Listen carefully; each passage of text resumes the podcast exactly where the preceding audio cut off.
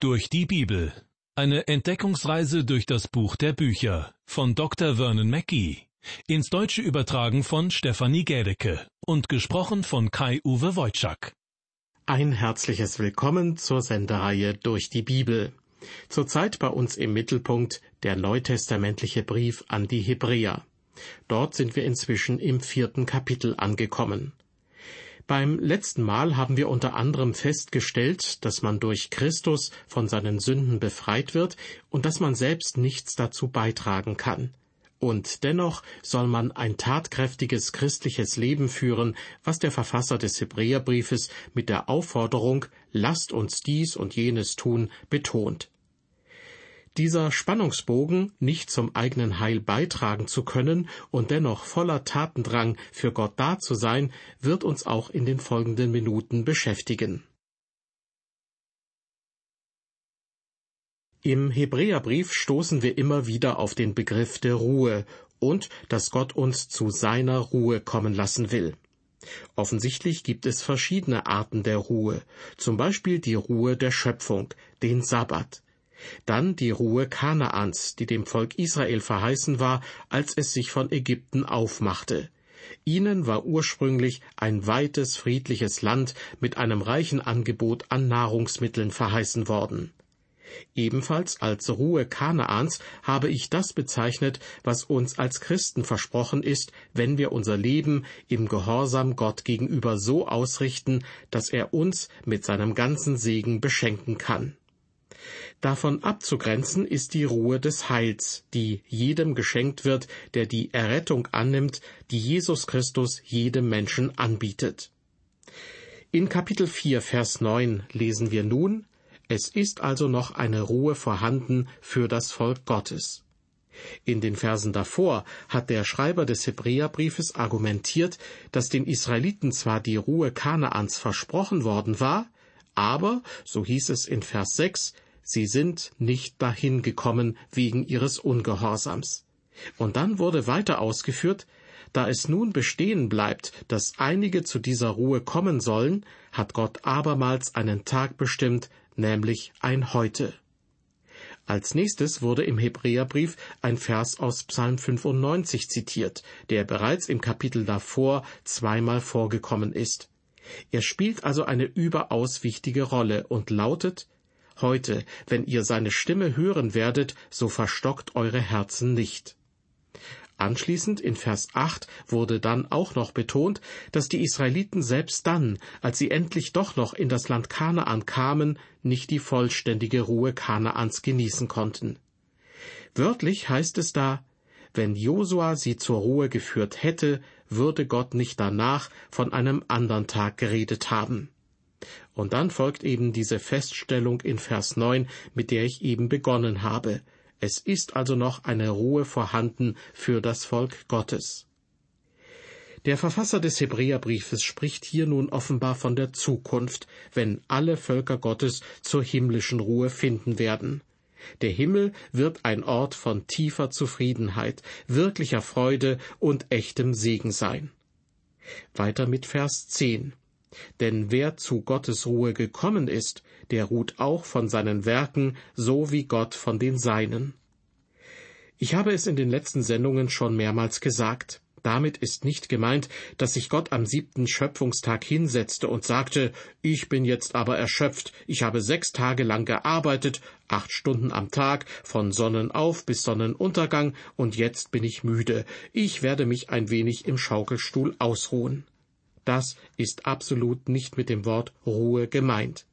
Hier ist von der Ruhe nach der Vollendung die Rede. Die Schöpfung war abgeschlossen. Im Universum hat sich seitdem zwar einiges verändert, aber es sind immer noch die gleichen kleinen Atome wie damals, die sich lediglich neu anordnen. Wir leben in einem Universum, in dem die Schöpfung abgeschlossen ist, mit Ausnahme der neuen Schöpfung. Diese neue Schöpfung begann auf Golgatha und am Pfingsttag. Der Apostel Paulus beschreibt sie so Ist jemand in Christus, so ist er eine neue Kreatur. Das Alte ist vergangen, siehe, Neues ist geworden. Das Einzige, was Gott heute erschafft, sind die Kinder Gottes, und zwar durch den Glauben an Christus.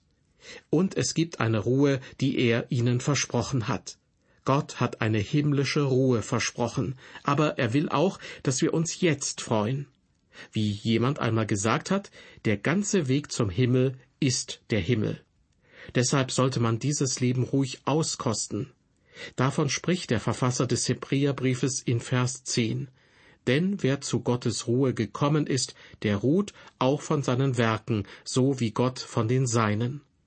Gott ruhte, er hatte seine Arbeit beendet und war fertig. Deshalb braucht man für sein Heil noch nicht einmal den kleinen Finger zu bewegen. Wäre es nicht sogar eine gewisse Hochnäsigkeit, wenn man so tun würde, als könnte ein Sünder irgendetwas Gutes zu Wege bringen, so dass Gott womöglich zu ihm sagt, was für ein lieber kleiner Junge du doch bist, ich bin so froh, dich im Himmel zu haben, denn du wirst ihn bestimmt sehr bereichern. Liebe Hörer, dieser Fall wird ganz sicher nicht eintreten. Er tat alles für uns. Selbst unsere Gerechtigkeit ist in seinen Augen nicht mehr als ein schmutziger Lappen. Er kann unsere Gerechtigkeit nicht annehmen, weil wir in Wirklichkeit nicht gerecht sein können. Da ist keiner, der gerecht ist, auch nicht einer, heißt es im Römerbrief. Deshalb bietet er uns ein abgeschlossenes Heil an, und wenn man Christus vertraut, werden wir zu neuen Kreaturen durch Jesus Christus. Dieses Angebot greift der Verfasser des Hebräerbriefes nun auf und wendet sich in Vers 11 mit folgenden Worten an seine Leser. So lasst uns nun bemüht sein, zu dieser Ruhe zu kommen, damit nicht jemand zu Fall komme durch den gleichen Ungehorsam. Meiner Meinung nach ist die höchste Zufriedenheit für ein Kind Gottes das Wissen, dass es im Willen Gottes ist und das Werk Gottes vollbringt, auf ihn vertraut und in ihm ruht. Das ist der glorreiche Ort, an den Gott uns bringen will. Maria fand diesen Ort. Sie saß zu Füßen Jesu, während ihre Schwester Martha mit den Töpfen und Pfannen in der Küche beschäftigt war. Martha wollte Christus dienen, aber sie wusste nicht, was wirkliche Ruhe war. Ich stelle mir das so vor. Wahrscheinlich wollte sie etwas backen und suchte eine Backform. Diese war aber nicht groß genug, deshalb wollte sie die Form zurücklegen und nach einer größeren suchen. Aber sie glitt ihr aus den Händen und fiel auf den Boden. Wie viel Zeit sie mit den Backformen und Töpfen und Pfannen verbrachte. Sie war fertig mit den Nerven und wurde immer ungeduldiger. Aber Maria, ihre Schwester, saß nur zu den Füßen Jesu und tat nichts. Sie hatte ihre Arbeit bereits beendet. Liebe Hörer, wir müssen lernen, unsere Zufriedenheit zu Jesu Füßen zu finden.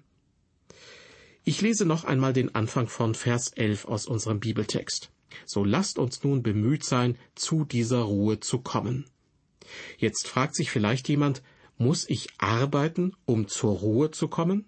Ja, es gab einmal einen Mann aus Irland, der doch tatsächlich sagte, ich will Frieden zu Hause haben, und wenn ich dafür kämpfen muss. Kämpfen für den Frieden? Ja. Sehr oft wird der Friede einem Land nicht in den Schoß gelegt. Bevor man Frieden finden kann, muss man erst den Krieg gewinnen. Man muss den Sieg erringen, bevor man Frieden finden kann. Der Schreiber des Hebräerbriefes bringt hier etwas Ähnliches zum Ausdruck. Lasst uns arbeiten, um zur Ruhe zu finden. Wenn man an etwas gearbeitet hat, der Tag zu Ende geht und man sich hinsetzt, spürt man dann nicht auch eine besondere Zufriedenheit mit seinem Werk? Heute ist es unsere Aufgabe, uns an Gott festzuhalten. Wir müssen Gott im Gebet und im Glauben festhalten und bereit sein, uns von ihm gebrauchen zu lassen. Lassen Sie uns auf dieses Ziel hinarbeiten. So lasst uns nun bemüht sein, zu dieser Ruhe zu kommen, heißt es in der ersten Hälfte von Vers 11. Und dann weiter, damit nicht jemand zu Fall komme durch den gleichen Ungehorsam. Gemeint ist der Ungehorsam der Israeliten zur Zeit der Wüstenwanderung. Das Einzige, was uns diese Ruhe nehmen kann, ist Unglaube. Seitdem ich im Ruhestand bin, habe ich oft gebetet, Gott, hilf mir, dir zu vertrauen. Ich bin 40 Jahre Pastor gewesen und ehrlich gesagt schaue ich auf diese Zeit zurück und wünschte mir, dass ich ihm mehr vertraut hätte. Ich habe mich oft gefürchtet und nicht geglaubt. Deshalb möchte ich mich heute einfach zurücklehnen und ihm vertrauen. Wie wunderbar er doch ist. Er verdient es wirklich, dass wir ihm vertrauen. In unserem Bibeltext geht es weiter mit Vers 12. Denn das Wort Gottes ist lebendig und kräftig und schärfer als jedes zweischneidige Schwert und dringt durch, bis es scheidet Seele und Geist, auch Mark und Bein, und ist ein Richter der Gedanken und Sinne des Herzens. Dieser lange Satz beginnt mit dem Wort denn. Der Apostel Paulus nutzte die Worte darum und denn, um verschiedene Aussagen gewissermaßen zusammenzuhalten, sie miteinander zu verknüpfen. Jemand hat einmal behauptet, egal was man über Paulus sagen mag, man kann nicht leugnen, dass er logisch dachte. Ja, Paulus war ein wunderbarer, logisch denkender Mensch, und meiner Meinung nach ist er der Autor dieses Hebräerbriefes. Das Wort denn am Anfang von Vers 12 ist nur ein kleines Wort, aber seine Bedeutung ist groß. Denn, so hat es mal jemand ausgedrückt, Gott schwingt große Türen mit kleinen Angeln. Paulus ist eine dieser kleinen Angeln, aber daran hängt eine große Tür, nämlich das Wort Gottes. Denn das Wort Gottes ist lebendig und kräftig, so heißt es am Anfang von Vers 12. Manche Bibelausleger sind übrigens der Meinung, dass mit dem Begriff Wort Gottes an dieser Stelle nicht das geschriebene Wort gemeint ist, sondern das lebendige Wort, welches der Herr Jesus Christus ist. In der Bibel wird das geschriebene Wort jedoch das lebendige Wort genannt. Meiner Meinung nach ist hier hauptsächlich vom geschriebenen Wort Gottes die Rede. Aber weil das geschriebene Wort Christus offenbart, könnte an dieser Stelle sowohl das geschriebene als auch das lebendige Wort gemeint sein. Wichtig ist, das Wort Gottes lebt. Es ist lebendig und kräftig, lesen wir in Vers 12. Das griechische Wort für kräftig bedeutet anregend und ist mit unserem Begriff Energie verwandt. Das Wort Gottes lebt und es gibt den Menschen Kraft. Weiter heißt es über das Wort Gottes, es ist schärfer als jedes zweischneidige Schwert. Im theologischen Seminar, das ich als junger Prediger besucht habe, gab es einen Professor, der uns daran erinnerte, wenn ihr eine Predigt haltet, dann denkt daran, das Wort Gottes ist lebendig und scharf wie ein zweischneidiges Schwert. Es wird in Richtung der Gemeinde schneiden, aber die andere Seite wird in eure Richtung schneiden. Predigt daher nichts, was ihr euch nicht selbst predigt.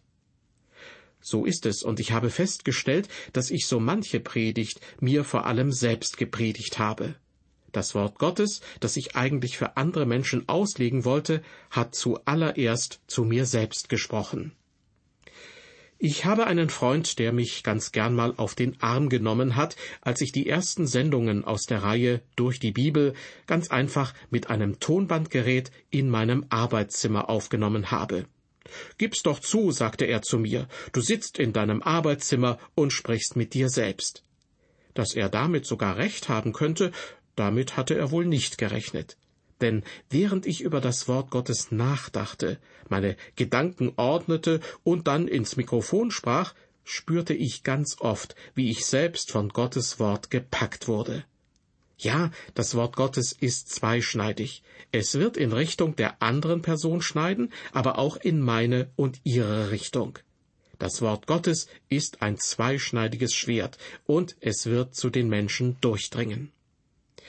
Paulus schrieb an die Thessalonicher, und darum danken wir auch Gott ohne Unterlass dafür, dass ihr das Wort der göttlichen Predigt, das ihr von uns empfangen habt, nicht als Menschenwort aufgenommen habt, sondern als das, was es in Wahrheit ist, als Gotteswort, das in euch wirkt, die ihr glaubt. Die Thessalonicher empfingen das Wort nicht nur als ein gewöhnliches Wort, das durch den Mund eines Menschen hörbar wird sondern sie empfingen es als das Wort Gottes selbst. Deshalb betont Paulus im ersten Korintherbrief, mein Wort und meine Predigt geschahen nicht mit überredenden Worten menschlicher Weisheit, sondern in Erweisung des Geistes und der Kraft. Auch von manchen Hörerinnen und Hörern dieser Sendereihe haben wir die Rückmeldung bekommen, dass sie durch das von einem Menschen verkündigte Wort Gottes zu einer rettenden Erkenntnis Christi gebracht worden sind und sich nun an ihrem christlichen Glauben erfreuen. Das ist der Sinn und Zweck von Gottes Wort. Es wird einen Einfluss auf sie und ihr Leben haben. Nicht umsonst heißt es manchmal, entweder hält uns das Wort Gottes von der Sünde ab oder die Sünde hält uns vom Wort Gottes ab. Viele Christen verbringen nicht genügend Zeit mit dem Wort Gottes. Auch unter den Predigern gibt es viele, die nicht genügend Zeit mit dem Wort Gottes verbringen. Die größte Disziplin, die ein Prediger aufbringen kann, ist, jedes einzelne Buch der Bibel mit der Gemeinde zu lesen und es gemeinsam mit der Gemeinde zu studieren. Und selbst wenn dieses disziplinierte Vorgehen der Gemeinde nichts bringen sollte, was ich allerdings nicht glaube, dem Prediger wird es ganz gewiss helfen. Wissen Sie was? In jeder Gemeinde, in der ich als Pastor tätig war, bin ich mit den Mitgliedern die Bibel durchgegangen. Und das hat mir mit Sicherheit geholfen. Es war gut für mich. In Vers 12 unseres Bibeltextes heißt es über das Wort Gottes weiter, bis es scheidet Seele und Geist. Es gibt viele Menschen, die zwischen Seele und Geist unterscheiden und sich eine ausgeklügelte psychologische Aufteilung der beiden Begriffe ausgedacht haben. Doch wussten sie, dass nur das Wort Gottes die Seele und den Geist spalten oder unterscheiden kann? Wir können das nicht tun. Wenn ich von der Seele des Menschen spreche und wie Gott uns den Heiligen Geist gegeben hat, dann stelle ich plötzlich fest, dass ich nicht mehr zwischen Seele und Geist unterscheiden kann. Nur das Wort Gottes kann das. Es gibt Bibelstellen, in denen die Begriffe Seele und Geist als Synonyme verwendet werden, also austauschbar sind. Doch dann gibt es andere Stellen, in denen klar wird, dass die Seele und der Geist getrennt und ganz und gar nicht das gleiche sind. Nur das Wort Gottes kann zwischen Seele und Geist unterscheiden. Auch Mark und Bein heißt es dann weiter in Vers 12. Mit dem Wort Bein sind die Knochen gemeint. Bei einem geschlachteten Tier werden Mark und Bein von dem essbaren Fleisch getrennt. Damit soll wohl hier zum Ausdruck gebracht werden, dass das Wort Gottes nicht nur in unserem Geist und unserer Seele seine Wirkung entfaltet, sondern es berührt uns auch in unserer leiblichen Existenz. König David zum Beispiel stöhnt in Psalm 32, als ich meine Sünde verschweigen wollte, verschmachteten meine Gebeine durch mein tägliches Klagen. In Vers 12 unseres Bibeltextes heißt es dann weiter, und das Wort Gottes ist ein Richter der Gedanken und Sinne des Herzens. Das griechische Wort für Richter kann auch mit Kritiker übersetzt werden. Es gibt heute viele, die ihrerseits das Wort Gottes kritisieren. Aber in Wirklichkeit ist das Wort Gottes der Kritiker. Es kritisiert Sie, es kritisiert mich. Kein Mensch ist in der Lage, über das Wort Gottes zu urteilen.